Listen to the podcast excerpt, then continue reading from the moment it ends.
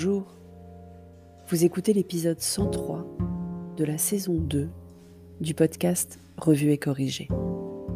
Cet épisode est tiré d'un billet du blog publié le 28 avril 2021 et s'intitule Le vrai du faux. On nage dans le délire. Si vous me suivez depuis un moment, et surtout sur d'autres plateformes que ce blog et son podcast associé, vous savez sans nul doute que je souffre d'infobésité maladive. Abonné à un tel nombre de newsletters qu'il est indécent de le mentionner ici, boulimique de listes Twitter, dévoreuse de sources d'infos vidéo linéaires et non linéaires, bref, je souffre d'un autre mal du siècle que le mal de dos. Même si je souffre aussi de mal de dos, mais ça n'est pas ça le sujet. C'est d'ailleurs ce qui me permet de vous proposer ma newsletter, le comment du pourquoi, sur des sujets plus professionnels que ce blog et podcast. Je vous laisse le lien dans les notes d'épisode. Et pourtant, hier, j'ai eu envie de m'enfermer dans une chambre noire déconnectée de tout. J'ai craqué. Hier, j'ai été assaillie par des informations au sujet des effets secondaires des vaccins, des doses disponibles dont personne ne veut, des vidéos montées à charge, des reproductions d'écrits douteux, des affirmations non sourcées. Et je me répétais en mantra Corrélation n'est pas causalité. Corrélation n'est pas causalité. Corrélation n'est pas causalité. On est passé d'applaudir les soignants à 20h tous les soirs à soupçonner la moindre blouse blanche de travailler pour les Big Pharma ou Bill Gates. On est passé d'être suspicieux de vaccins sortis si vite avec une nouvelle techno à la porter au nu de ces mêmes vaccins à cause de thromboses sur les autres, pour enfin rejeter en bloc tous les vaccins parce que deux personnes sont décédées quelques jours après leur deuxième dose. Donc en 15 mois, on est passé de pas le temps de lire la notice du Doliprane à si une seule personne sur des millions meurt à la suite d'une injection sans même qu'on démontre que l'injection en est la cause, j'en veux pas.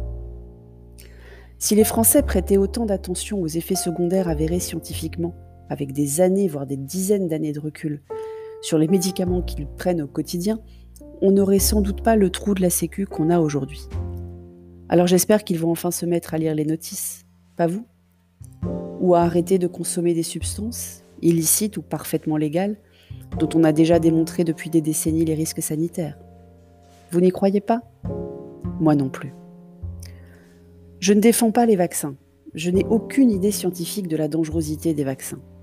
D'ailleurs, personne n'en a, même pas les scientifiques.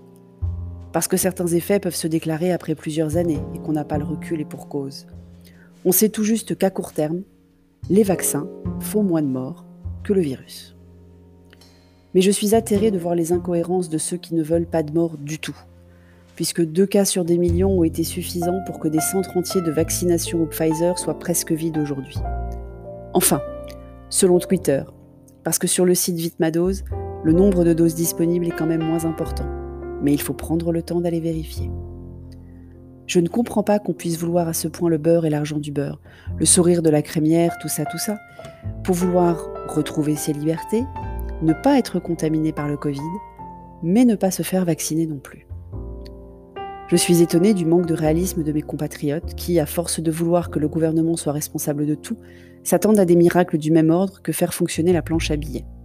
Tout leur est dû donc, sans effort, sans risque, et surtout en ayant quelqu'un à blâmer si ça ne marche pas. Reste donc la chose la plus impactée au final par toute cette crise. le rapport au temps.